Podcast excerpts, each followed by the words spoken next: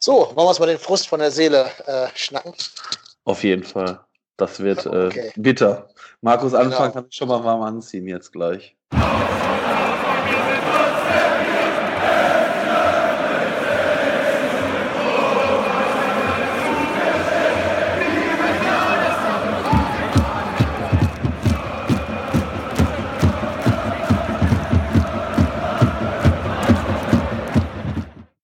Hamburg ruft Müngersdorf.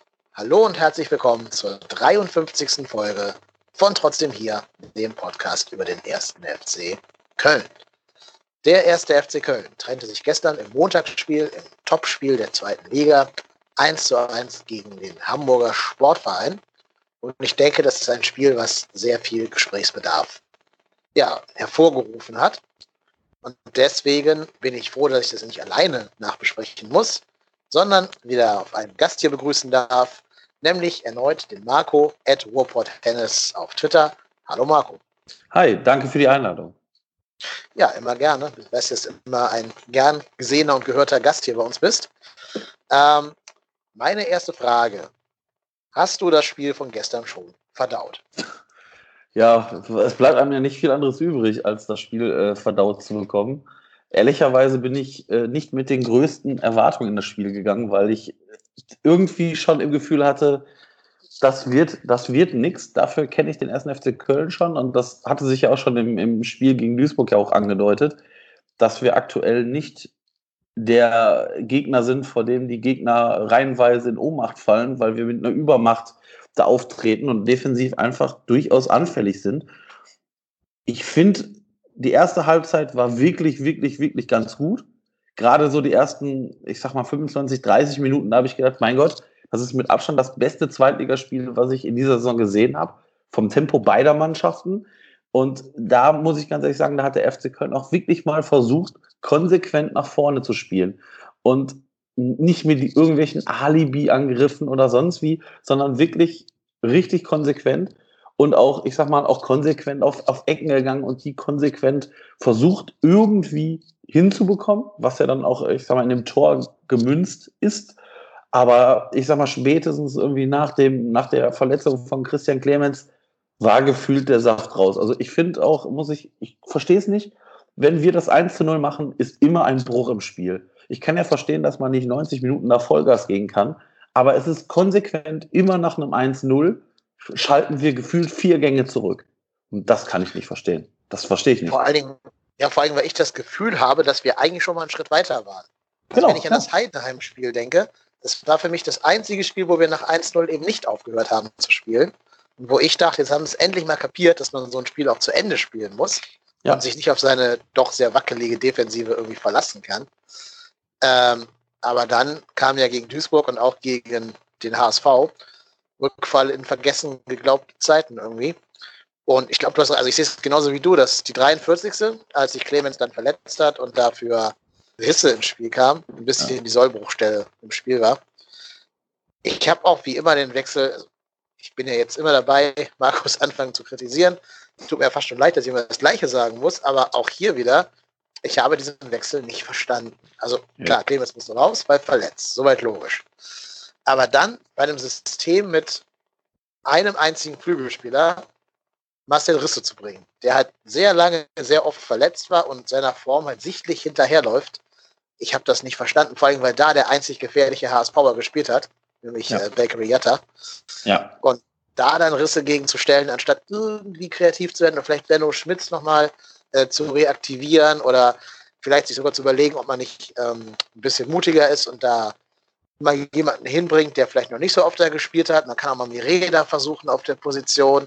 Man könnte Cosciello versuchen als kleines Kampfschwein so. Passt ja auch körperlich ganz gut neben den, gegen den Jatta. Äh, aber halt nicht Risse, der nach hinten einfach nicht, nicht mehr so diese Spannung bringen kann, wie das vielleicht ein Clemens noch kann.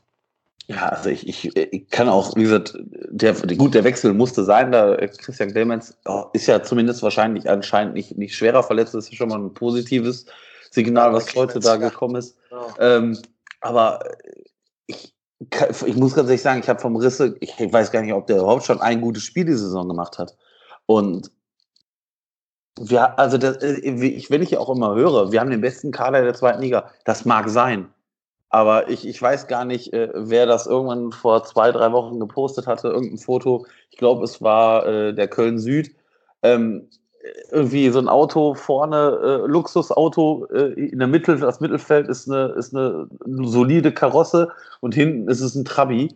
Und genau das trifft das wirklich maß, maßgeschneidert. Wir haben eine super Offensive. Ich glaube, das ist selbst für, für Bundesligisten wäre das eine offene Offensive, die, die sagen kann, okay, das ist Bundesliga tauglich, mehr sogar noch. Mittelfeld halte ich auch wirklich für, für mehr als nur ausreichend, zumindest für die zweite Liga. Aber was wir defensiv derzeit da spielen, ist hanebüchend.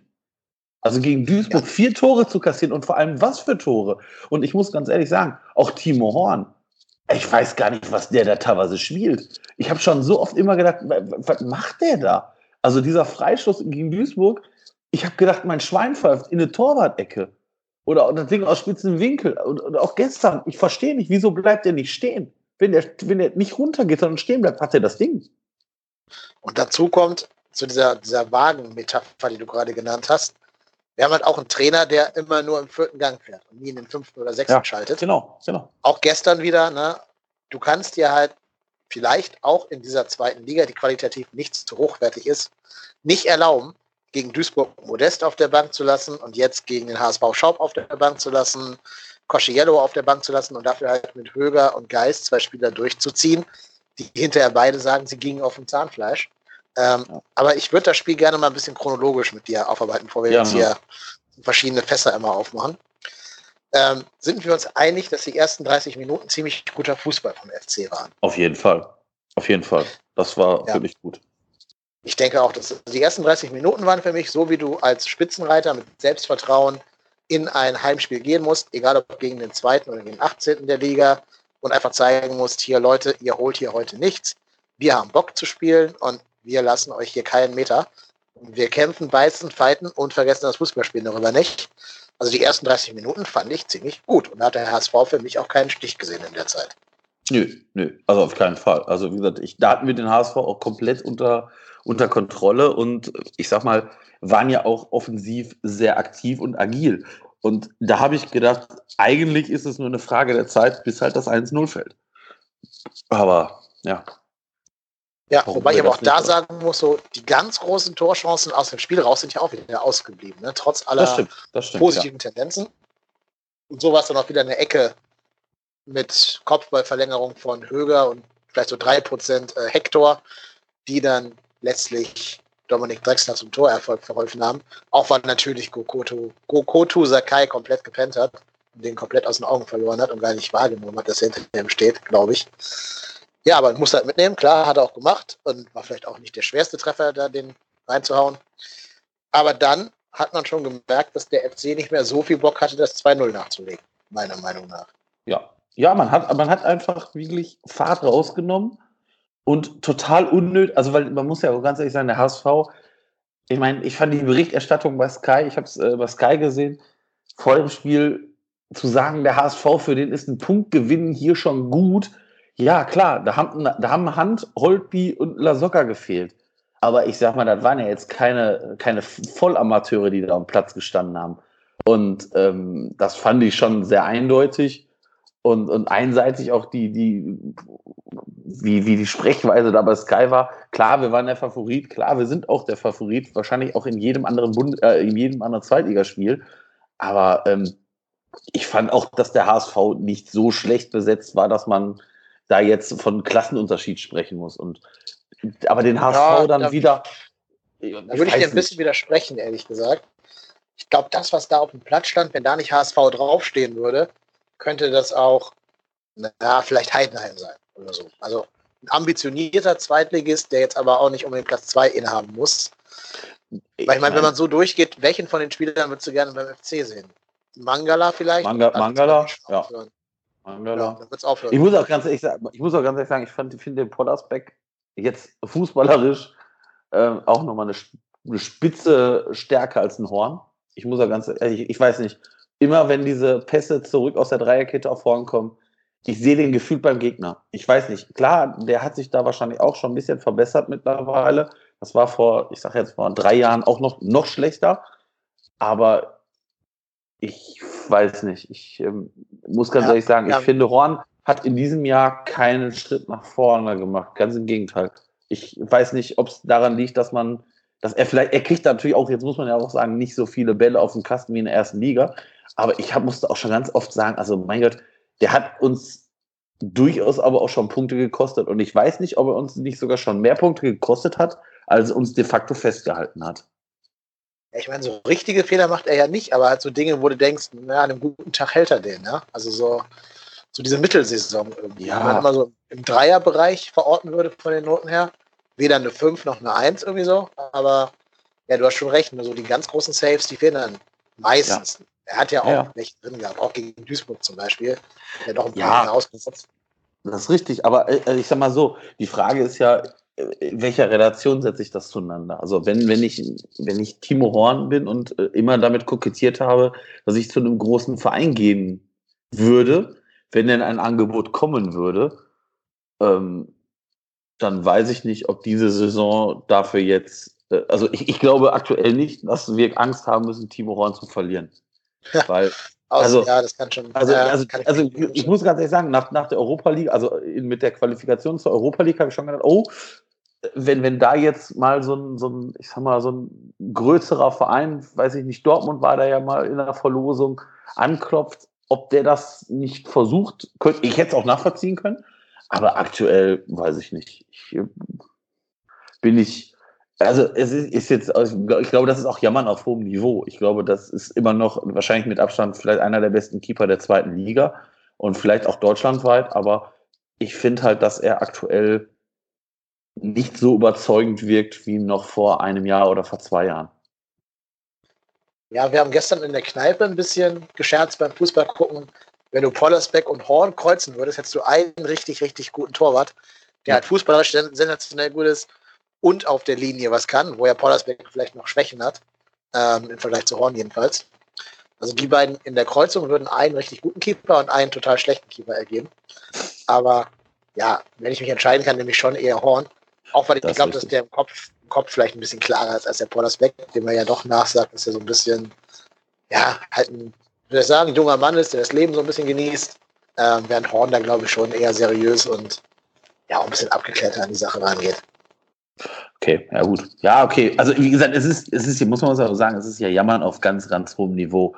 Und ähm, aber ich finde einfach, da tun wir uns gerade aktuell keinen großen, keinen großen Gefallen mit dieser Anfälle in der Defensive. Also ich muss auch ganz ehrlich sagen, und wenn ich dann auch sehe, ich meine, ich sag mal, abgesehen von Mireille, sind das ja jetzt keine Spiele, wo ich sage, okay, wir sind 17, 18, 19, 20, 21, ähm, den, den verzeihe ich mal einen Fehler. Also das sind ja, ich sag mal, gestandene Zweitligaspieler. Ja, weil man bei Zichos, weil man bei Zichos ja auch noch sagen muss, der hat ja jetzt auch nicht so viele Zweitliga-Jahre hinter sich.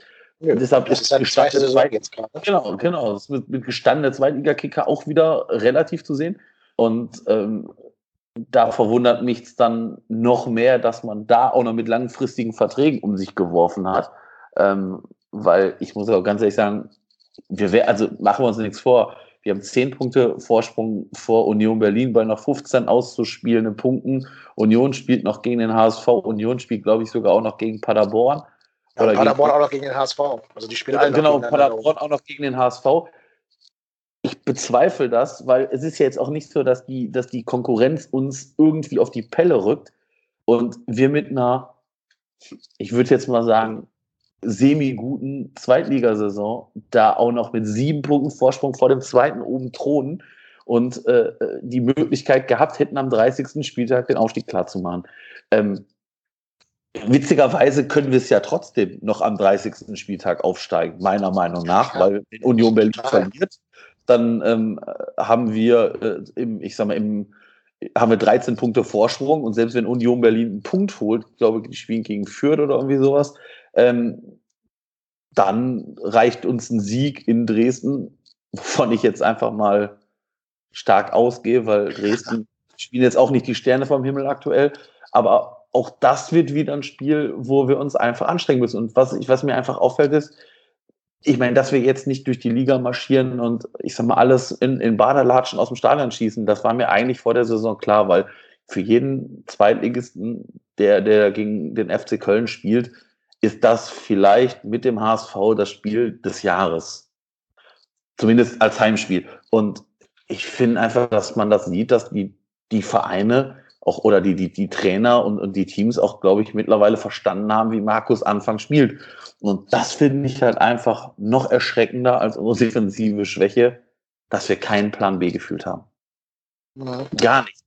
Also ich, ich ja. sehe oder ich sehe oder ich sehe ihn nicht. Vielleicht bin ich auch so Fußball unwissend, dass ich, dass ich ihn nicht erkenne, aber ich äh, erkenne keinen Plan B. Also ich sag mal, unter Stöger hatten wir durchaus mal Spiele, wo wir nach 30 Minuten einen taktischen Wechsel hatten und den Gegner überrascht haben. Den, den sehe ich nicht. Also ich meine, er hat ja taktisch gewechselt in der zweiten Halbzeit und hat sein System also, umgestellt, in ja. auch schon. Es ging halt nur megamäßig nach hinten los, weil es eine dumme Idee war, aber da kommen wir gleich zu, wenn wir chronologisch soweit sind. Ja. Ähm, ja, ich bin so ein bisschen zwiegespalten. Ich finde ja, das habe ich letzte Folge oder vorletzte Folge auch schon gesagt, ich finde, dass er die makrotaktischen Entscheidungen gar nicht so schlecht trifft. Also es war halt für jeden offensichtlich, dass er irgendwann auf 3-5-1 umstellen müsste oder 3-5-2 umstellen musste. Das hätte man auch sofort vom Beginn der Saison antun können. Aber er wollte halt sein Kieler-System durchdrücken. Aber er hat ja dann zum Glück rechtzeitig reagiert nach dem, nach dem HSV-Spiel in der Hinrunde und hat ja gegen Dresden dann auch umgestellt entsprechend. Und den Move halt Höger in die äh, Defensivzentrale zu stellen, den finde ich gar nicht schlecht, ehrlich gesagt. Der gefällt mir da besser als im Mittelfeld. Der hat, das stimmt, äh, ja. Also, der ist ja so ein bisschen Kevin Vogt-Move quasi, den in die, ja. in die Innenverteidigung zu stellen und da die langen Pässe, Pässe rauszuhauen. Und ich habe gerade noch gelesen, zufällig über Marco Höger, äh, 7,5 Pässe, also nee, von 10 Pässen kommen 7,5 im Schnitt bei ihm an, lange Pässe, und 2,5 im Schnitt nicht. Wie auch immer man jetzt halbe Pässe da misst, keine Ahnung. Aber das sagt zumindest die Statistik. Und das ist, glaube ich, ähm, schon ein durchaus beeindruckender Wert. Gerade wenn du halt vorne mit Cordoba und Terodde zwei Spieler hast, die beide so ein Bandspiel betreiben können. Das ist ja schon anfangs Idee gewesen. Also das hat er sich nicht von, von Peter Stöger abgeschaut oder irgendwas. Das ist sein Ding. Da finde ich ihn auch gut, dass er das dann macht. Und ich denke, da äh, hat er auch wirklich eine gute Idee gehabt. Aber, jetzt kommt das große Aber, ich finde, er kann im Spiel überhaupt nicht reagieren. Also ja. ich glaube, er tut sich sehr schwer damit, einen Gegner mal auszucoachen. Und ist halt mit Hannes Wolf jetzt auf jemanden getroffen, der zwar auch kritisiert wird in Hamburg, wie ich das mitkriege, aber der hat schon weiß, was er tut und halt einer von diesen jungen, ähm, sehr gut geschulten Trainern ist und der eben dann auch mal so einen Janicic in den Sturm stellen kann und uns damit komplett überrascht hat in der zweiten Halbzeit und auch der letztlich den Siegtorschützen sogar eingewechselt hat, worauf wir dann nicht mehr reagieren konnten. Ja, und ich werde gleich noch ein bisschen mehr zu Anfangs äh, Systemumstellung mit Sobich sagen, aber erstmal darfst du deine Meinung zu seinen Wechseln zum Besten geben. Ja, also ich, ich, ich, muss ganz ehrlich sagen, ich bin jetzt kein großer Markus Anfang-Freund, aber auch jetzt nicht der aller, allergrößte Gegner. Ich fand schon ähm, richtig, dass, dass er die Wechsel also zum 3-5-2 gemacht hat. Und auch der, der Move mit Höger hätte ich, hätte ich ihm eigentlich nicht zugetraut. Fand ich aber, muss ich dir recht geben, finde ich auch ähm, sehr gut. Vor allem, weil ähm, Sobich da ja, glaube ich, sogar noch verletzt war oder gerade wieder fit war und, und Schmitz ja, ich sag mal, sich auch mehr oder weniger aus dem Kader gespielt hat oder zumindest aus der ersten Elf gespielt hat, ähm, war der Move gar nicht schlecht, aber ähm, mir fehlt einfach im Ingame-Coaching, fehlt mir einfach jegliche, je, also entweder sind es 1 zu 1 Wechsel, die ich sogar noch nachvollziehen kann, aber dann auch zu Zeitpunkten, wo ich mir denke, warum? Oder halt so Wechsel äh, Sobich für Terodde also da, ja. da weiß ich nicht, das kann ich nicht nachvollziehen. Und ich, ich glaube, das ist so ein, so ein Wechsel für mich, der einfach so exemplarisch von Markus Anfang teilweise in der Saison steht.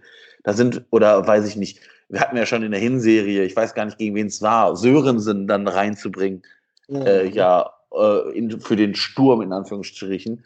Ähm, der bis war das dahin, gegen ich, den HSV, oder? Ich, ich bin mir gerade auch nicht mehr so sicher. Ich meine, irgendwie sowas gegen den HSV oder gegen. Ja. Oder gegen was? Gegen Paderborn? Ich glaube, es war sogar in beiden Spielen, weil wir da keine Stürmer gerade hatten in dem Moment. Ja, ähm, also ich meine. Aber lass uns doch mal kurz über den, über den Sobich-Wechsel reden. Also hinterher hat Anfang ja gesagt, die Mannschaft habe ihn quasi gebeten, irgendwie umzustellen, weil sie dieses aggressive Vorwärtsverteidigen, was sie angeblich vorher gespielt hätten, äh, nicht mehr durchhalten konnten in einer englischen Woche, wie er das genannt hat, eine brutale englische Woche. Und deswegen hat er Sobich reingebracht ähm, und damit hinten da so ein bisschen Stühlerücken gespielt, also Höger ins Mittelfeld gezogen, um das Mittelfeld zu stärken. Und dann gleichzeitig hinten die Dreierkette neu sortiert mit Sobich als rechtem Halbverteidiger. Und ich persönlich finde jetzt erstens, es ist das falsche Signal an den HSV zu sagen, wir machen jetzt Stürmer raus, gerade den Torschützenkönig der zweiten Liga raus. Und dafür halt ja, so ein Abwehrturm hinten rein. Das ist das falsche Signal. Damit sagst du den HSV an, hier ist der Ball, bitte spielt damit. Ähm, zweitens finde ich immer noch, das habe ich auch schon jetzt drei Folgen in Folge gesagt, dass Sobich auf dieser rechts, äh, rechten Halbverteidigerposition einfach zu hüftsteif ist. Der müsste, wenn, in die Mitte gehen und dafür Zychos und Mire, die beiden Außenverteidiger in der Dreierkette spielen. Und drittens denke ich mir halt, du hast einen Modest auf der Bank. Also wenn du Terodde rausnimmst, dann bring doch bitte ja. Modest und für den Gegnern so ein bisschen Respekt ein, aber doch nicht so wie wo jeder sagt, naja, ne, jetzt können wir auch Sturm laufen und den mal so ein bisschen herausfordern. Ja, ja ist, ist vor allem, weil Sobich ja dann auch noch rechts gespielt hat, auf der, ich sag mal, Risse-Seite. Und Risse, ich weiß nicht, wie oft der überlaufen worden ist.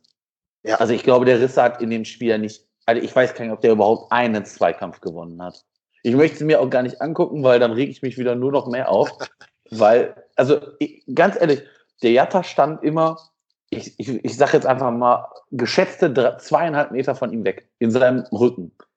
Und der Risse hat es einfach nicht hinbekommen, da entweder mit Stellungsspiel, Geschwindigkeit oder sonst was, da irgendwas auszurichten. Und ich sag mal, dann da auch noch einen Sobich, der, genau, hüftsteif ist das richtige Wort und vielleicht dann auch nicht die, die Grundschnelligkeit dann hat, ähm, da dann auf der Position zu bringen, ich das kann ich nicht nachvollziehen. Also wirklich nicht. Und ähm, ich glaube auch, dass es uns nicht geholfen hat, Höger ins Mittelfeld zu ziehen, weil ich hatte auch das Gefühl, dass im Mittelfeld einfach kein, kein, kein Gegendruck mehr war. Gefühlt sind wir jeden Schritt, sind wir mindestens immer einen Schritt zu spät gekommen. Und wenn das daran liegt, dass wir einfach am, am Dienstag davor schon ein Spiel hatten, das muss man auch sagen, da sind sechs Tage dazwischen. Also das ist jetzt nicht so, dass wir jetzt innerhalb von zwei Tagen zwei Spiele hatten oder in, in weiß nicht, vier Tagen zwei Spiele. Ähm, dann verstehe ich nicht, wieso man nicht einen Cosiello von Anfang an bringt oder äh, keine Ahnung wen.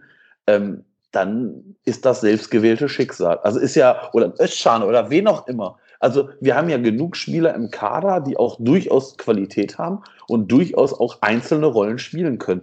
Dass man jetzt nicht, da ich sag mal, zehn äh, neue Spieler auf den Rasen bringt, nachvollziehbar. Aber wenn ein Höger oder ein Geist platt sind, ja, weiß ich nicht, dann, dann bringe ich halt ein Cosiello und wen auch immer. Oder ich, ich, verstehe ich nicht. Das verstehe ich nicht. Genau. Also ja, das ist, das ist selbstgewähltes Schicksal. Bin ich ganz bei dir. Vor allen Dingen, er hat dann nachher gesagt, habe ich gerade noch irgendwo gelesen, ich weiß gar nicht mehr auf welcher Quelle, aber irgendwo hat Markus Anfang gesagt, ähm, also sein Wechsel war halt, um höher ins Mittelfeld zu kriegen, um eine Doppel-6 zu haben und damit Mittelfeldkontrolle ähm, zu gewinnen. Und er hat dann gesagt, wenn ich da einen Mittelfeldspieler einwechsel, sagen alle, ach, wie clever, der macht das Mittelfeld dicht. Ähm, aber, also er hat ja ein selbst nach Selbstaussage platten Spieler ins Mittelfeld getan, gegen einen frischen Spieler im Mittelfeld, den der HSV eingewechselt hat, gegen Wagnermann. Ähm, und du hast gerade schon vollkommen richtig gesagt, ich habe zwei sehr gute defensive Sechser auf der Bank, Cosciello und Sali Oetschan, die beide gerade überhaupt keinen Status bei Markus Anfang zu genießen scheinen.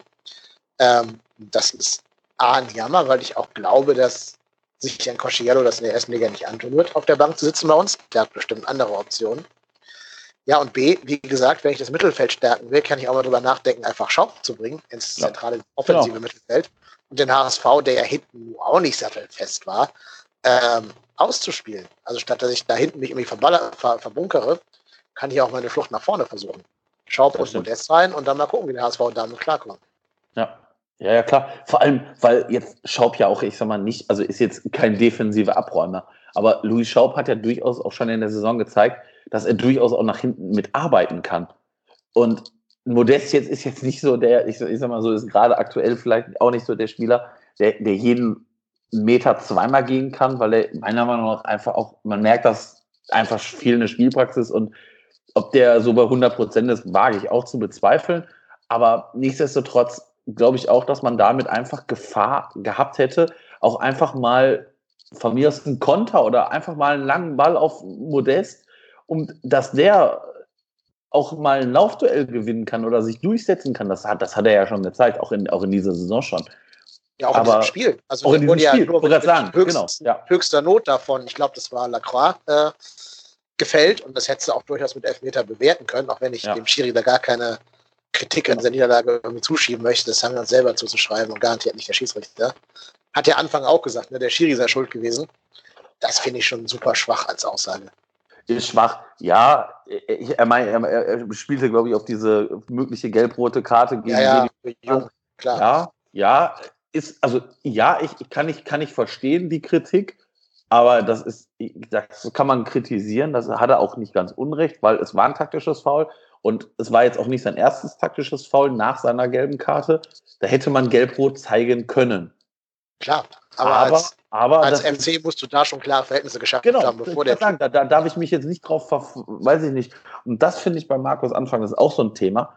Diese Rumreiterei auf irgendwelchen Belanglosigkeiten, die dann angeblich äh, schuld an unseren Niederlagen sind. Ja. Das weiß ich nicht. Also, also dann muss ich, da muss ich sagen, also ich weiß nicht, wer, ich glaube, Drexler war es ja, der gesagt hat, wir haben in der zweiten Halbzeit nicht couragiert genug gespielt. Und sind einfach selber schuld. Ja, genau, genau das ist es. Genau, man, ja, man hat so einfach in der zweiten Halbzeit dem HSV den Platz überlassen und den HSV auch eingeladen mit Ecken und sonstigen und Freistößen in, ich sag mal, aussichtsreichen Positionen eingeladen und man, man hat ja gesehen, irgendwann fällt halt so eine scheiße Murmel da in die zweite Reihe und ist dann drin. Ja, und dann ja. muss ich mich halt einfach mal fragen, warum spiele ich es dann so? Also, verstehe ich nicht. Also wirklich nicht. Nee, und dann sagt ja sogar ein Psychos noch, er könne ja nicht verstehen, warum die Leute pfeifen. Man sei doch äh, Spitzenreiter mit irgendwie sieben Punkten Vorsprung. Da kann ich nur sagen, lieber Zichos, du kommst halt leider aus Kiel. Du kennst Köln ja, nicht. Ähm, genau. Wer sowas also, sagt, der versteht den Verein nicht.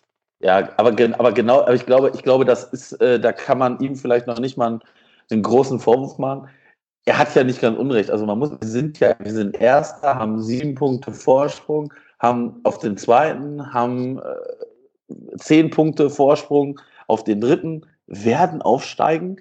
Aber ich glaube, es geht auch gar nicht um, ich sag mal, um das, um das Spiel. Es ging gar nicht um, um, um die Leistung. Aber ich fand einfach auch, dass, dass man das durchaus auch mal anmerken kann, dass wir sicherlich da kein, kein gutes Spiel, also dass, dass äh, die Kölner kein gutes Spiel gemacht haben. Und ich finde es dann auch legitim, dann auch mal zu sagen, Leute, das hätte die anders zu Ende spielen können.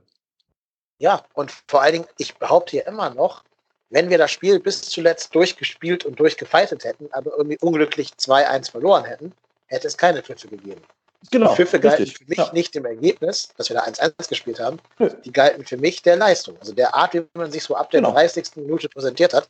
Und das finde ich sehr legitime Pfiffe. So darfst du als Tabellenführer mit dem Anspruch, nicht sofort wieder abzusteigen nächstes Jahr, so darfst du halt in so einem Heimspiel nicht spielen. Da musst du halt zumindest den Platz umflügen. Und das sieht man ja zum Beispiel auch gut an der Personalie John Cordoba, der ja inzwischen quasi schon Publikumsliebling bei uns ist, weil er halt genau das tut. Weil der wirklich jeden Zentimeter also nicht hergibt, sondern den verteidigt, weil er hinten die Bälle rausköpft, weil er vorne anläuft wie so ein Weltmeister, weil er einfach total giftig und bissig ist. Und das will man hier halt auch sehen. Und so wirst du halt hier Publikumsliebling, aber halt nicht mit so ein bisschen halber Stunde Schönspielerei und dann den Abend quasi beenden. Ja, das ist, ähm, ja, ich, ich sag mal so, Chichos hat bei Kiel, Erfurt und Wolfsburg 2 gespielt.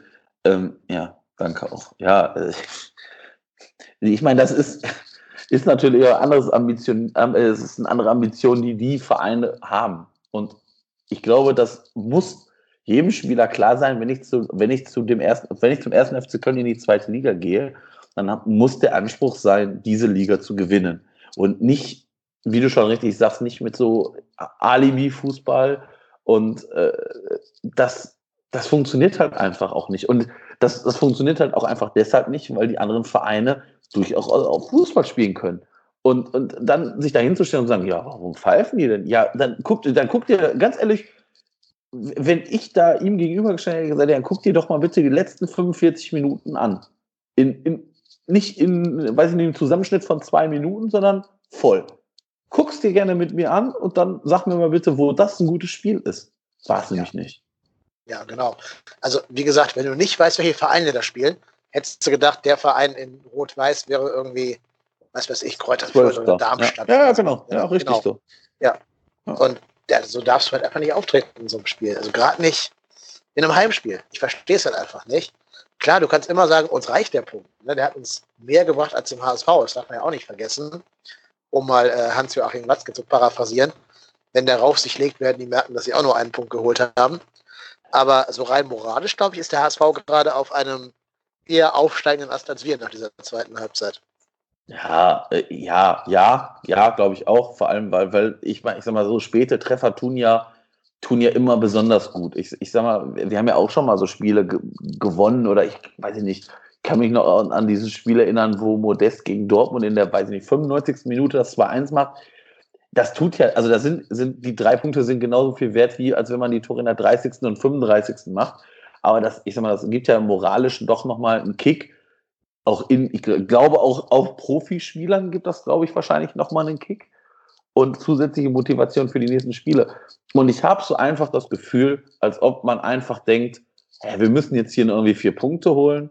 Wir haben ja noch fünf Spiele.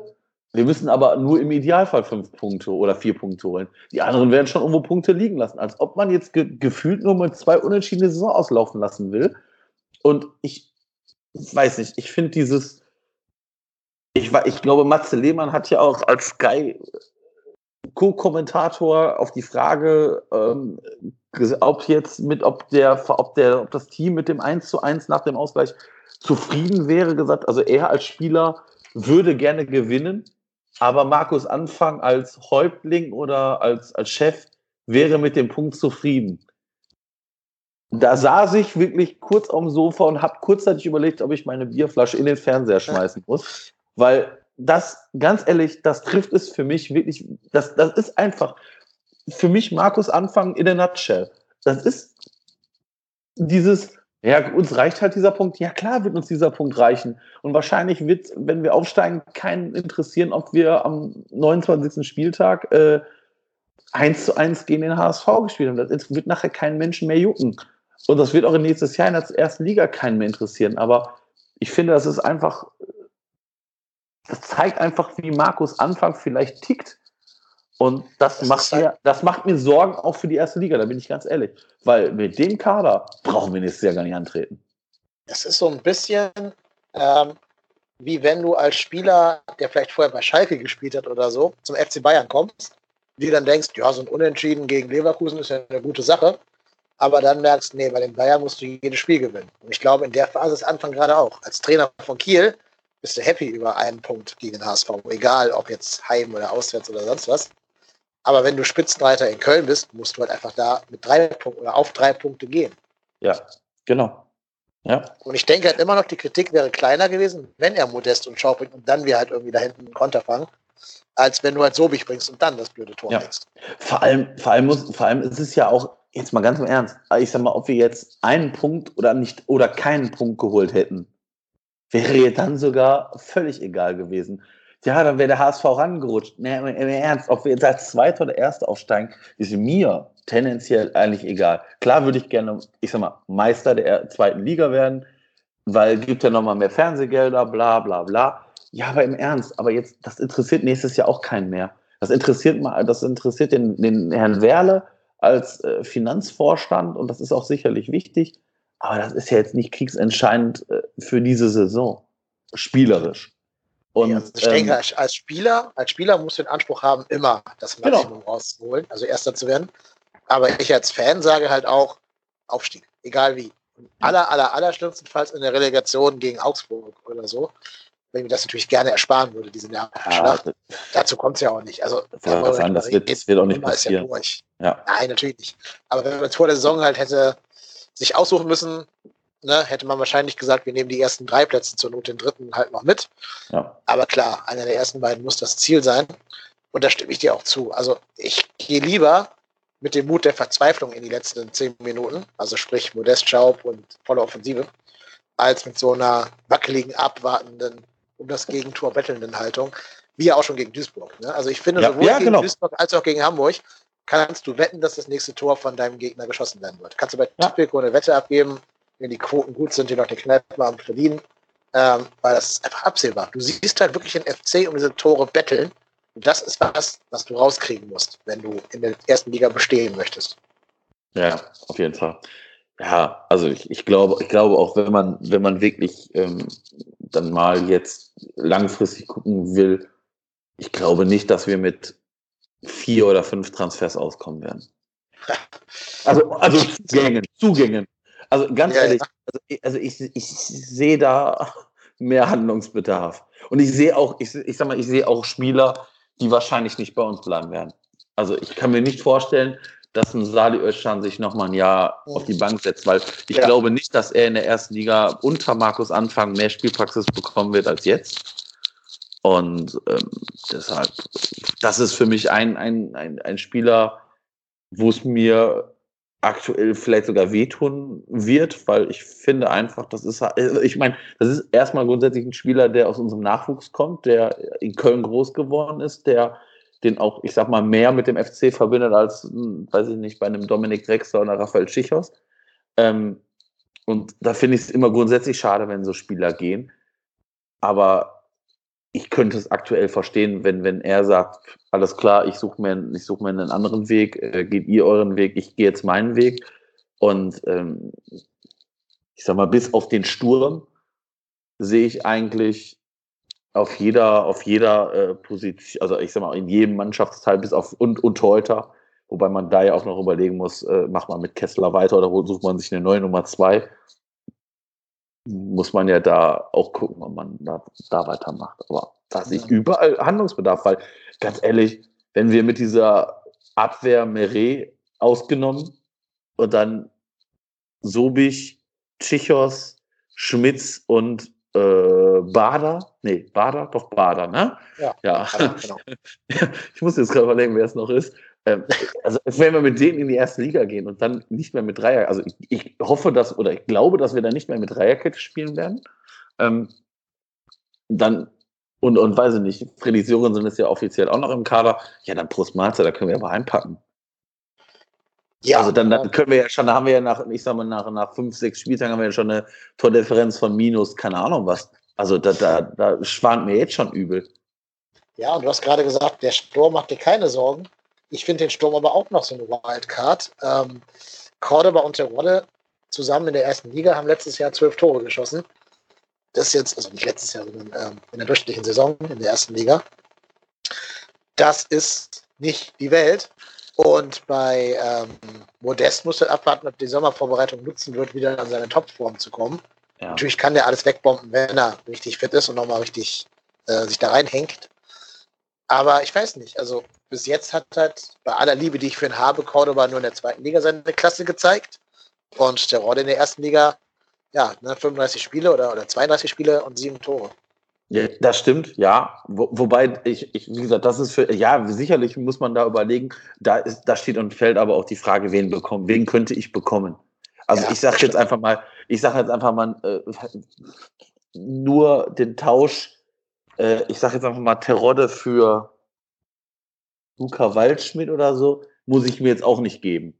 Nö, das ist richtig. Also, also da, muss, da, muss, da, muss, da, muss, ich schon qualitativ mehr haben und, und ich sag mal, einen, einen positiven Effekt haben. Also, weil ich, ich wie gesagt, ich gehe davon aus, dass wir nächstes Jahr auch nicht mehr mit zwei Stürmern spielen werden, ähm, sondern irgendwie mit so einem 4-2-3-1 oder keine Ahnung, was äh, Anfang da spielen lassen möchte. Aber ich glaube, wenn du dann wirklich nur noch mit einem Stürmer spielst, sehe ich auch mit, könnte ich mich mit allen drei Stürmern je nach Gegner anfreunden.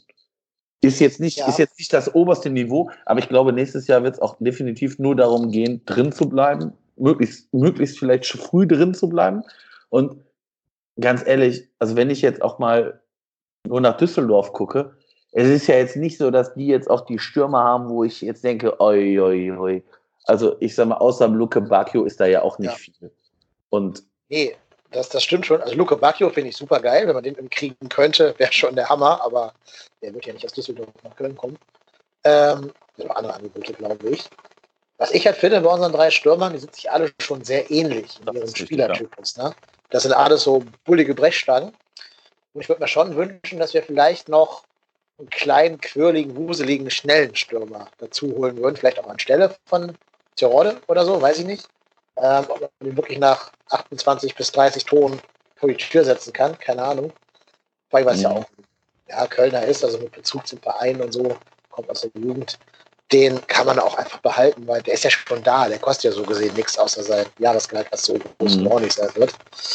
Ich finde, wir brauchen halt einen weiteren Stürmertypen, auch um so im System ein bisschen flexibler zu sein und um auch mal andere Spielherangehensweisen präsentieren zu können und nicht immer nur auf Physis und auf Körperkraft. Ja, ja klar. Ja, ja, Weil natürlich auch so ein Cordoba in der zweiten Liga einfach den, den meisten Abwehrspielern krass körperlich überlegen ist. In der ersten sehe ich das ein bisschen anders. Also ob der in der ersten Bundesliga jetzt zum Beispiel einem Sakadu körperlich überlegen ist, das sehe ich noch nicht. Ja, ja, das ist, das ist natürlich ein Punkt, klar. Das ist natürlich wirklich ein Punkt und ja, aber ich, ich, also wie gesagt, da, da hoffe ich so ein bisschen in Armin Fee, dass er das hoffentlich auch so erkennt wie, wie wir, ähm, weil darauf wird es ja auch hinauslaufen. Also, wir, wie gesagt, wir werden durchaus äh, einige neue Gesichter sehen. Und ich ja, hoffe, ich weiß es nicht. Also alle, die jetzt spielen, haben ja quasi Rentenverträge, ne, die jetzt gestern auf dem Platz standen. Ähm, ja, das ist ja. Außer Geist, ja. Ne, außer Geist. Aber alle anderen, also die ganzen Kieler Spieler haben ja alle Verträge bis 22 oder 23 oder so. Wirklich verlassen per Vertrag werden uns, glaube ich, nur Johannes Geist, wenn der nicht einen neuen Vertrag bekommt. Äh, Matze Lehmann, den, den ich gar nicht mehr um Sturm hatte als Spieler, ehrlich gesagt. Und ich glaube, alle anderen Spieler haben, äh, und Kessler, und alle Kessler, anderen Spieler genau, haben ja. aktuell noch einen laufenden Vertrag. Die musst doch erstmal loswerden, wenn du die loswerden willst. Und zum Beispiel Markus Anfang ja, schätze ich ja. dass der, dass der schon sehr nibelungentreu an Zychers und Drexler in der ersten Liga festhalten wird, egal wie die dann nachher spielen. Also Drexler zum Beispiel sehe ich überhaupt nicht auf Erstliganiveau.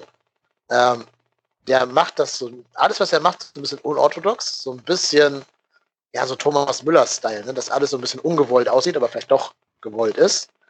Nur in der ersten Liga glaube ich halt, dass die Abwehrspieler abgekochter sind und den da nicht zur Entfaltung kommen lassen werden.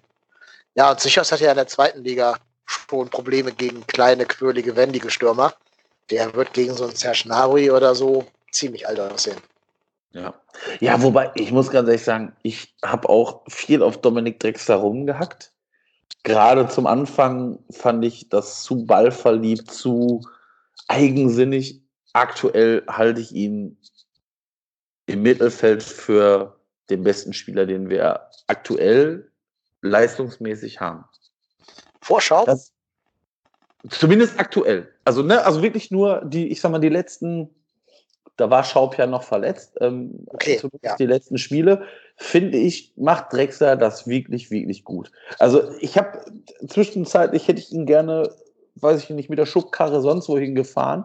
Ähm, mittlerweile, ähm, ich meine, er ist ja nicht ohne Grund Zweiter in, in der Scorer-Wertung. Also der ist ja jetzt, ich sag mal, mit weitem Abstand bester Vorlagengeber, glaube ich, hat irgendwie, ich meine, 15 oder irgendwas um den Dreh Assists das ist ligaweit Spitze und hat ja auch schon neun Tore. Also das ist jetzt ja, auch nicht genau. so, dass, dass der jetzt der schlechteste Spieler ist, den wir je im Kader hatten.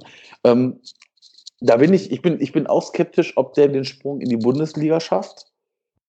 Bin aber, ich sag mal, da, da bin ich noch, weil, weil er einfach ein bisschen Spielwitz hat und durchaus ja auch versucht mal Dinge selber zu lösen. Ähm, finde ich es gar nicht verkehrt, aber ähm, bei, bei Chichos gebe ich dir vollkommen recht. Und das Gleiche gilt eigentlich auch bei Sobich. Das glaub, also von mir aus als, ich sag mal, Ersatzspieler, aber ich weiß nicht, ob das, ob das ausreicht. Hm. Weil, ja, Sobich vielleicht so als Kampfschwein, Kampfschwein in den Spielen gegen Augsburg, äh, ja noch Düsseldorf, vielleicht Stuttgart oder so, wenn man von den Abstiegskandidaten da drin bleiben wird. Da vielleicht noch, aber klar, wenn es gegen die großen Gegner geht, also alles so ab Platz 12 aufwärts, da wird so wie schon Probleme bekommen, denke ich. Ich habe gerade mal geschaut in die Scorerliste. Ähm, du hast recht, Drexler 9 Tore, 15 Assists, Platz 2. Nur getoppt natürlich von Terodde, weil er einfach 28 Tore geschossen hat. Aber äh, Louis Schaub hat auch schon 12 Assists in 22 Spielen. Das ist schon ein ja, sehr, ja. sehr guter Wert. Genau, also Schaub und, und Drexler sind einfach im Mittelfeld offensiv unser Dreh- und Angelpunkt. Und ähm, muss auch ganz ehrlich sagen, keins. Nee, also nicht, nicht, wenn man Fünferkette spielt. Ich finde ihn da auf links eher wackelig, ehrlich gesagt. Also ich muss gerade sagen, ich, ich finde ich find ihn einfach, also das ist jetzt auch nichts gravierend Schlechtes, aber ich, ich, mich, mich hat es bisher nicht überzeugt. Einfach in, in keinem wirklichen Spiel. Und, und boah, weiß ich nicht. Da, da muss ja. ich ganz ehrlich sagen, da bin ich von einem Geist als, als Winterzugang deutlich angetan. Also da finde ich deutlich besser als, als Keins aktuell, weil Keins, da, da, da, kommt mal eine, da kommt mal eine schöne Flanke, ja, aber das ist mir alles noch zu wenig. Also ich finde, da fällt er im Gegensatz zu Drexler und Schaub deutlich ab. Ja, also ich glaube, Geist lebt auch ein bisschen von seinen Standards, ne, genau. die er halt wahrgenommen wird. So nur im defensiven Mittelfeld finde ich ihn auch zu unpräsent. Also auch gerade in so Phasen wie gestern muss ich von einem Sechser mit so viel Erfahrung, die er schon mal hat und der ja überall schon gespielt hat, bei Sevilla und sonst wo, muss ich erwarten, dass der sich da auch ein bisschen gegen, gegen die Niederlage stemmt. Nur für mich wirkt er auch immer noch nicht wirklich austrainiert, nachdem er lange nicht gespielt hat. Da kann er jetzt ein bisschen wenig für, klar.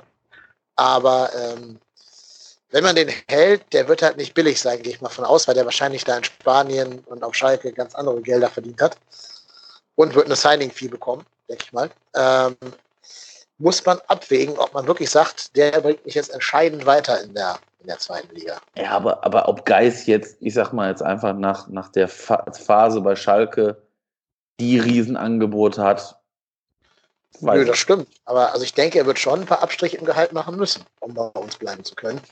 Also ich weiß ja, nicht, was er jetzt gerade verdient, aber wenn der also sagen, ansatzweise so bezahlt wird. Also ich glaube, ich glaube nicht, dass er das bei uns verdient, was er bei Schalke verdient hat. Und ich glaube auch, dass er äh, weiß, dass äh, das jetzt durchaus vielleicht auch für ihn der letzte, die letzte große Chance, also in Anführungsstrichen, letzte Chance sein wird, da nochmal irgendwie Richtung äh, Profi ist jetzt, Profi ist natürlich jetzt ein bisschen hochgegriffen, aber nach, äh, ich sag mal, nach, nach weiterem äh, Profi bezahlten Bundesliga-Fußball gehen möchte, dann muss er jetzt den Schritt machen. Und ich weiß nicht, ich glaube nicht, dass ein Geist so die Riesenangebote bekommen wird von anderen Vereinen. Ah, so Mainz könnte vielleicht interessiert sein an der Rückholaktion. Die kennen ihn ja schon. Und Mainz hat ja im Moment schon eine bessere Perspektive als der FC. Also wenn man rein auf, auf die Tabellensituation schaut.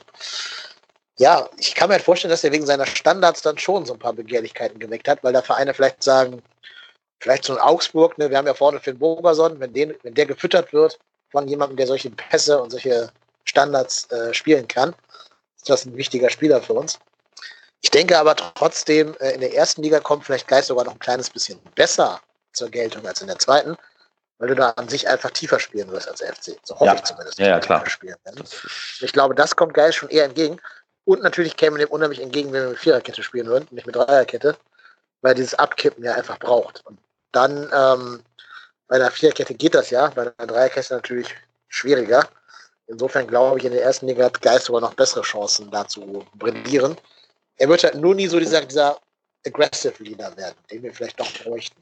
Also Bürger versucht das so ein bisschen zu sein, denke ich. Aber mir fehlt halt schon so der, ja, das klingt jetzt so ein bisschen nach Doppelpass und Stefan Effenberg-Mentalität.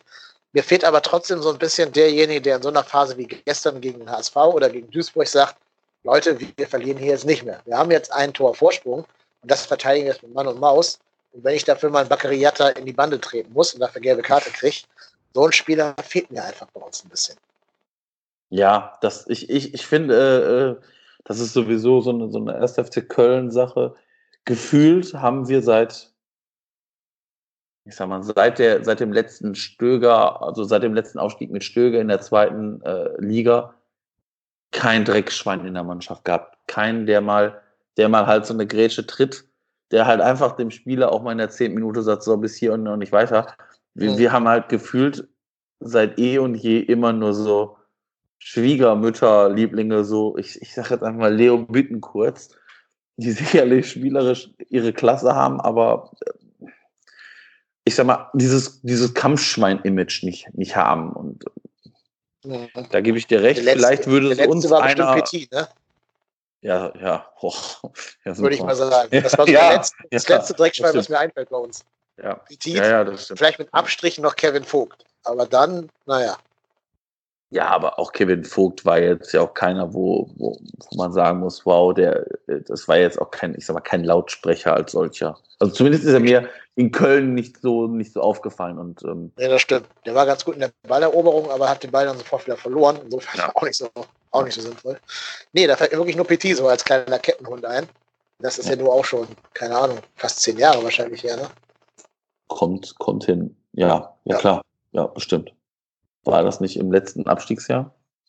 Oder war das noch davor? Das war da unter Christoph Daum, wo sie die ganzen halbblinden Portugiesen ja, ja. geholt haben. Maniche und so. Ja. Maniche, ja. Ja. Schlimme Zeiten. Gut, dass die schon mal vorbei sind. Wenn ich jetzt dann Louis Schaub spielen habe und nicht mehr Maniche. Mit 20 Kilo Übergewicht und 10 Kilo Gel in den Haaren. Ja, das war, das war nicht schön. Nee. Naja, aber da hat Christoph Daum ja sowieso einige spannende Transfers gemacht. Ne? Alpay und was da alles so ankam. Naja, ja. wir können ja immer mal eine Nostalgie-Folge machen. Ja. Äh, aber jetzt, einen Punkt würde ich ganz gerne noch aus dem Hamburg-Spiel aufgreifen, was wir schon zwei, drei Mal erwähnt haben. Wir waren alle ein bisschen erstaunt, dass äh, Matthias Lehmann, ein aktiver Spieler eines der beiden Vereine, Co-Kommentator war in dem Spiel, weil der ja schon wahrscheinlich nicht allzu unparteiisch sein wird, wenn sein eigener Verein spielt. Jetzt habe ich das Spiel aber leider so gesehen in der Kneipe, wo ich den Kommentar nicht hören konnte. Wie hat sich denn der Matze geschlagen, deiner Meinung nach? Also ich äh, muss ganz ehrlich sagen, ich habe auch gedacht, äh, als dann äh, da kommuniziert wurde, dass Lehmann äh, Co-Kommentator ist, habe ich gedacht, ach du Jemi, nee. Aber ne, ich muss ganz ehrlich sagen, das war wirklich, war wirklich, war wirklich gut. Ähm, hat auch oft Sachen gesagt, wo ich gedacht habe, so hui, das war äh, eindeutig. Also hat zum Beispiel auch gesagt, äh, Mensch, äh, klar, als erster FC Köln willst du aufsteigen. Also war sehr, sehr sachlich, äh, hat auch, ich sag mal, ich sag mal, auch bei Fouls, die äh, gelbe Karten beim FC irgendwie äh, hervorgehoben haben oder ich sag mal, bei möglichen Elfmeterentscheidungen, ich glaube, bei dem, bei dem Ding von, ich weiß gar nicht, war es Lacroix oder war es Van Drongelen gegen, gegen Modesta gesagt, ja, könnte man pfeifen, muss man aber jetzt nicht unbedingt. Also war da schon sehr, sehr äh, gut. Also muss ich ganz ehrlich sagen, hat mich auch verwundert, dass äh, er als aktiver Spieler da äh, aktiv sein durfte als Co-Kommentator, wobei man ja auch sagen muss, aktiver Spieler ist ja auch in Relation zu sehen. Hat, hat er überhaupt, ich war mir nämlich während des Spiels nicht sicher, ob der überhaupt schon eine Minute die Saison gespielt hat. Doch, doch, hat er, ich glaube, vier Minuten zusammen addiert oder fünf oder so, als wir okay. gar keinen siebten Sechser mehr hatten. Ja, ja also ich glaube, Matthias Lehmann wird ja, ich, ich glaube, der ist, der ist, ja auch irgendwie 33, 34 oder so, müsste der jetzt auch schon sein, oder? Bin mir ja, sicher. Ähm, ich tippe mal, dass die alle noch so ein, zwei Spiele bekommen, wenn wir aufgestiegen sind vor dem 34. Spieltag. Auch Sörensen will ja ein bisschen ins Schaufenster gestellt werden. Ötchan, Cosciello, Schaub, Hauptmann, die können alle noch mal ran dann. Aber ich gehe davon aus, dass Matze Lehmann gestern schon mal für die Zeit nach der Karriere ein bisschen geübt hat. Ja, ja, ja. Also 35. Äh, 35, ähm, ja. Ja, ich meine, Tiffert spielt auch noch, ne? Insofern kann er noch zwei Jahre dranhängen oder so. Aber ich glaube, der hat auch keine Lust mehr. Ja. Das war das. Ich bin gerade bei transfermarkt.de auf dem Profil von Matthias Lehmann und lese bei weiteren Daten kam 2012 im Tausch für Martin Lanich zum ersten FC Köln. Ja. Naja, der hat es auch nicht wirklich. ja, da. Äh, aber ich muss ganz ehrlich sagen, Matthias Lehmann ähm, war ja auch einer der Spiele, als ich glaube, ich ist in der ersten Zweitligasaison unter Stanislawski. Ich glaube, da habe ich ihn verflucht. Da, also das war, das war kein ja, ja. von Matthias Lehmann. Da hat er auch bei mir den Namen Rückpassmatze gekriegt, weil gefühlt jeder Ball angestoppt, umgedreht und nach hinten gespielt wurde.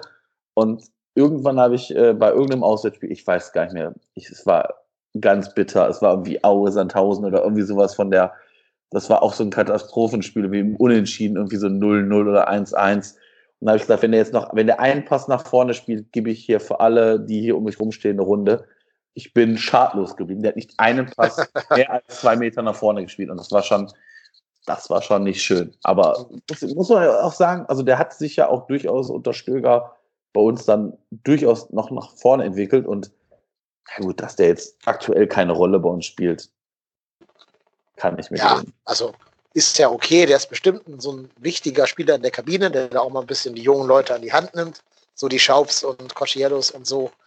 Ja, aber ich glaube auch, der lässt seine Karriere jetzt ein bisschen ausklingen, ein bisschen austrudeln, kriegt noch, äh, trinkt noch ein, zwei Kölsch, wenn der Peter Stöger wieder in der Stadt ist oder so mit ihm zusammen. Aber ich denke, die ganz großen Ambitionen wird er auch nicht mehr haben. Äh, apropos Peter Stöger, das ist jetzt ein bisschen off-topic für den FC-Podcast, aber ich mache mir ja ein bisschen Sorgen, dass bei diesen ganzen Stühlerücken in der ersten Bundesliga Peter Stöger bei irgendeinem so Kackverein landet, so Hertha oder, oder Augsburg oder sowas. Ich habe da ja ein bisschen Angst vor. Ja. Wobei, um Peter Stöger ist es ja sehr, sehr ruhig geworden. Ja, ähm, genau, wundert mich auch. Vor allem, weil, aber Peter Stöger ist, wäre Peter Stöger, ah nee, ah, nee Repul Salzburg hat jetzt schon den Co-Trainer aus Leipzig in Maschinen verpflichtet, ne? Da ist ja auch einer zurückbeordert worden. War das nicht so? Ja, ja. Ja, ja, zwei unabhängige Vereine, aber trotzdem immer wieder die Leute ja, von A nach B den Weg, komischerweise. Ralf Rangnick, Ralf Rangnick muss da mal ganz.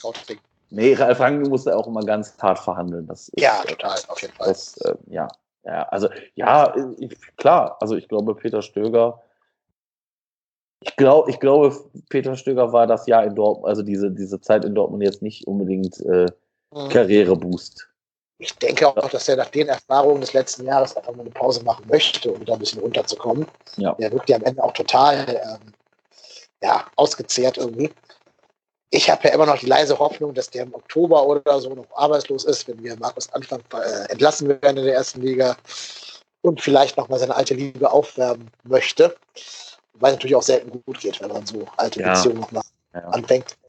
Weiß ich nicht. Aber ich würde mich halt freuen, wenn Peter Schlöger bei einem geilen Verein landet und nicht bei ja, Augsburg oder sowas. Hertha. Ja. Hertha hat ja angeblich Tedesco an der Hand. Das finde ich dann schon ganz chillig für, Hertha. Weil die sind ja auch dämlich. Die sind ja dämlich, den Dada entgehen zu lassen. Mein äh, Vorgesetzter ist, ist großer Hertha-Fan. Die habe ich so ein bisschen über diese Dada-Geschichte gesprochen. Und der sagt, die Fans werden auf die Barrikaden gehen, wenn die den Dada rausschmeißen. Ähm, der muss da also so einen ähnlichen Status haben wie bei uns vielleicht Peter Stöger oder, äh, ja, keine Ahnung, Christ, äh, Christian Streich in Freiburg oder sowas. Der hat ja die damals auch in, in höchster Abstiegsnot äh, ja. entlassen und wird jetzt quasi gegangen in einer Saison, wo es so um nichts geht, wo die nicht in Abstiegsgefahr sind und gar nichts. Und das könnte auch, hat er mir gesagt, zu einer großen Spaltung zwischen Preetz und den Fans führen. Aber gut, ich will jetzt auch nicht über Hertha BSC in dem Podcast zu viel reden. Ich glaube wir müssen keine Angst haben, dass Peter Stöger plötzlich Berliner wird. Das glaube ich dann eher nicht. Ja, ich bin mal gespannt. Also, ich meine, ich habe ja auch schon mal gesagt, Markus Anfang, ich brauche ihn nicht mehr. Irgendwie, als es äh, kritisch war, ich glaube, vor dem Dresden-Spiel habe ich äh, da bei Twitter irgendwann mal was losgelassen. Da habe ich ja irgendwann mal Peter Stöger in den Raum geworfen als, als möglichen FC-Trainer. Ich, ich weiß ja, das Problem ist einfach, man weiß ja auch gar nicht, wer, wer überhaupt so noch so im Dunstkreis der aktuell nicht vorhandenen Trainer rumschwirrt. Ähm, zum Beispiel, ob Pavlak, der, der Trainer der U23 in Dortmund, zum Beispiel jemand wäre, dem man so einen Schritt zutrauen kann. Oder ob, ob Manni Schmid, der ja jetzt auch wieder beim FC in, in anderer Funktion ist als Scout oder Spielvorbereiter oder was auch immer, ähm, ob, ob sowas eine Option sein könnte, das, da bin ich immer vorsichtig, weil ähm, da werden die, also da hoffe ich, dass Armin Fee und die Verantwortlichen ein glückliches Händchen haben, weil ich bin mal gespannt, mit welchem Kader wir de facto nachher in die erste Liga gehen und mhm. ähm, dann. Ich, ich finde es halt, halt echt krass, dass so, wenn man sich die Fanforen und Twitter und so durchliest, der Trainer des Tabellenersten, der mit äh, 10 Punkten vom Dritten steht und irgendwie 42 Tore in der Tordifferenz plus hat oder so, eigentlich schon als entlassen gilt. Das ist ja. schon irgendwie eine ganz besondere Situation. Ja. Aber, aber, das, aber ist das nicht, Arbeit, ne? aber ist das nicht auch Blase?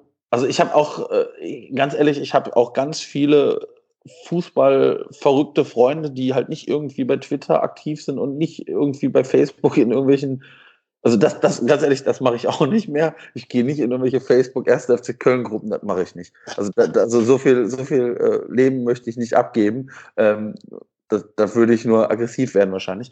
Ähm, aber ich glaube, dass vielleicht gerade Twitter da durchaus eine Blase ist. Also weil, weil de facto unterhält, unterhält man sich damit mit seinesgleichen und, und ähm, habe ganz viele FC-Freunde im, im, Freundeskreis, die, wenn ich sage, boah, der Anfang, ich kann den mir nicht mehr angucken, mich genauso angucken und sagen, ja, wieso, aber wir sind der Erste, wir haben 59 Punkte, ist doch alles gut.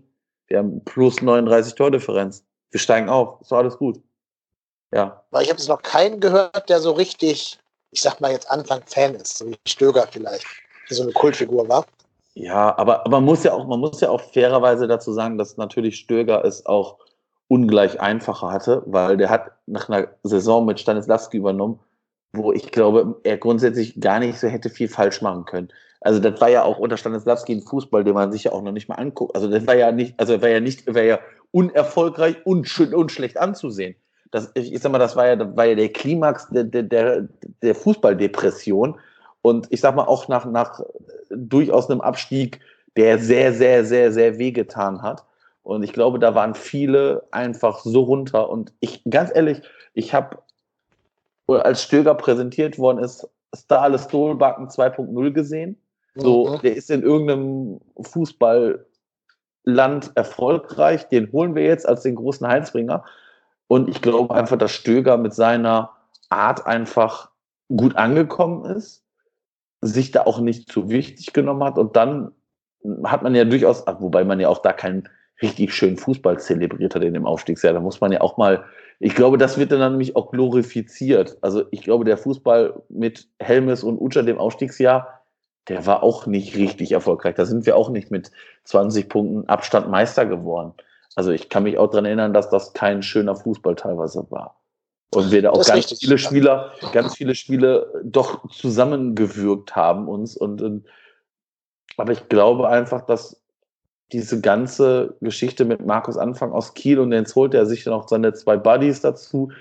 Und ich, ganz ehrlich, als diese Geschichte mit dieser Spitzelaffäre, von ja, der man ja. nichts mehr gehört hat. Und da habe ich, also das war ja, ich, war das, war das kurz vor oder kurz nach dem äh, Debakel mit Spinner? Ich bin mir nämlich gerade nicht mehr so sicher, war das davor? Gefühlt würde ich jetzt sagen, ja, aber ich kann es gerade auch nicht nachgucken. Weil das, da, da habe ich nämlich gesagt, oh, jetzt, jetzt kommen hier Steine ins Rollen, weil ich da nämlich auch so das Gefühl hatte, dass das vielleicht von irgendwem geleakt sein könnte aus dem Umfeld des FCs. Und im Nachgang habe ich gedacht, also ich bin mir jetzt auch nicht mehr sicher, ob es davor war, ob es da nicht irgendwas mit Werner Spinner eventuell zu tun haben könnte. So im Nachgang. Aber ist, ist, ist ja, ich, glaube, ich, glaube, ich glaube auch, also ich glaube nicht, dass ich glaube nicht, dass Drexler und Tschichos Spitzel von Anfang sind. Das, glaub, nee, das, das glaube ich, glaub ich, das glaub ich nicht, weil ich glaube, äh, die, die Spieler wissen durchaus, dass, klar wird dann, wird dann Abhängigkeit äh, vorhanden sein, dass die sich mögen und von mir es auch toll finden und von mir es auch ein Bier trinken gehen sollen sie tun, ist mir auch eigentlich völlig egal. Aber ich bezweifle, dass, dass die als, als Spitzel aktiv sind. Aber das, da habe ich kurzzeitig äh, wirklich drüber nachgedacht, ob da jetzt gerade andere Geschütze aufgefahren werden. Ich weiß auch gar nicht, ob es wirklich eine Spitzelaffäre gab, ob es so eine Boulevardgeschichte war. Nee. Da ist ja auch nichts Handfestes zu. Nee, nee, also ich, ich glaube auch nicht, dass es, dass es die, die de facto gab, sondern dass das einfach irgendwie wieder so ein ich sag mal, boulevardeskes Thema war, was man ausgerollt hat, aber ähm, da, da sind ja auch durchaus auch schon in anderen Vereinen durchaus mal Leute drüber gestolpert. Also da mhm. muss man sagen, ähm, da haben wir auch schon, auch, auch in Köln schon andere Zeiten erlebt. Wobei das, das Spinner auch schon heikel war. Mhm. Zumindest am Ende, ne? Ja. Aber ich würde ja, sagen, wir können gerne mal eine, eine, Sonderfolge zu später machen, wenn der neue Präsident oder wenn die neuen Präsidenten ja. zur Wahl stehen. Also wenn es da Kandidaten gibt. Jetzt würde ich es ganz gerne beenden, weil wir schon über die Stundenmarke sind. Und vor allem, als auch die Champions League gerade begonnen hat, wo ich ganz gerne reingucken möchte. Ähm, ich denke auch, wir haben zum HSV-Spiel gestern alles gesagt. Willst du noch ganz kurz einen Tipp abgeben für das Spiel gegen Dresden? Wird es wieder ein 8-1 oder was glaubst nee. du? Also, also 8-1 äh, hoffentlich, wenn nur auf der richtigen Seite. Ähm, ich, ja. glaube, ich, glaube, ich glaube nicht, dass wir nochmal so ein. Wo, wobei wir ja immer dann richtig gut waren, wenn der Gegner es zugelassen hat. Und ähm, wir, ich sag mal, so aus so, einem, aus so einer Talsohle kommen, dann sind wir ja schon immer so ein bisschen angestochen, waren wir doch dann ja immer doch dann da. Also ich würde mal, ich würde mich über ein schönes 3-0, erst, weiß ich nicht, erste Halbzeit 2-0 Führung und dann in der zweiten Halbzeit relativ schnell das 3-0 und dann das mal über die Bühne fahren. Und also mit so einem 3-0 könnte ich gerne mitleben. Also mir ist eigentlich auch egal, wie wir spielen. Ich hoffe, dass wir da drei Punkte holen. Und dann, dann muss man einfach gucken, wie, wie ich glaube, am Tag vorher äh, Dreh, ähm, Union Berlin und der HSV gespielt haben und dann ja, schauen wir mal. Also vielleicht reicht es ja schon, ähm, weil Union spielt gegen Fürth, der HSV spielt gegen Aue.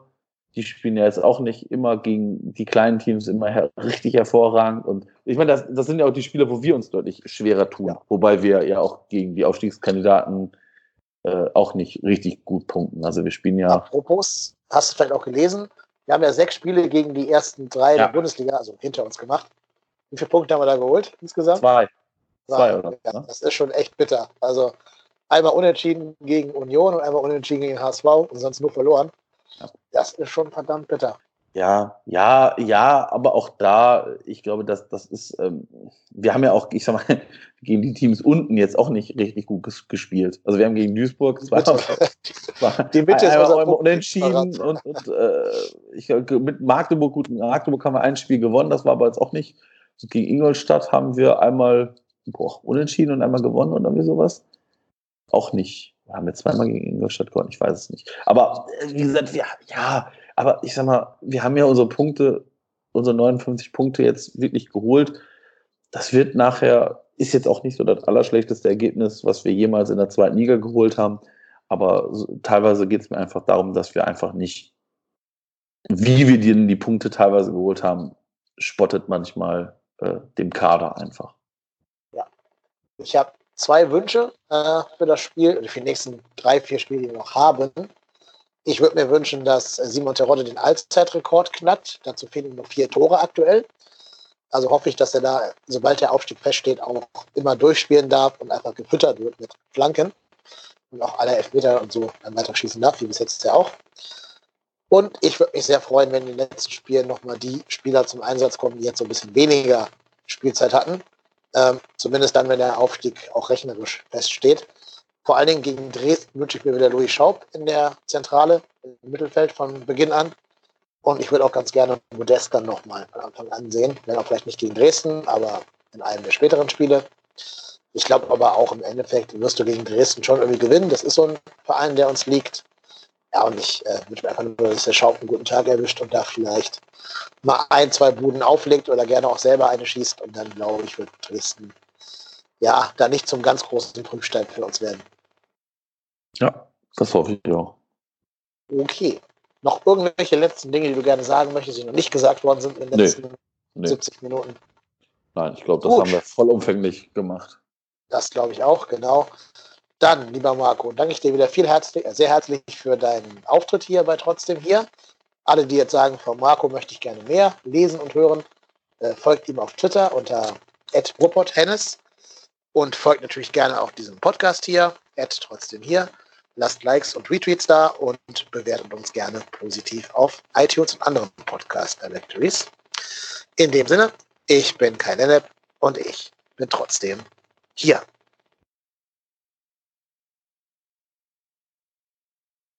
you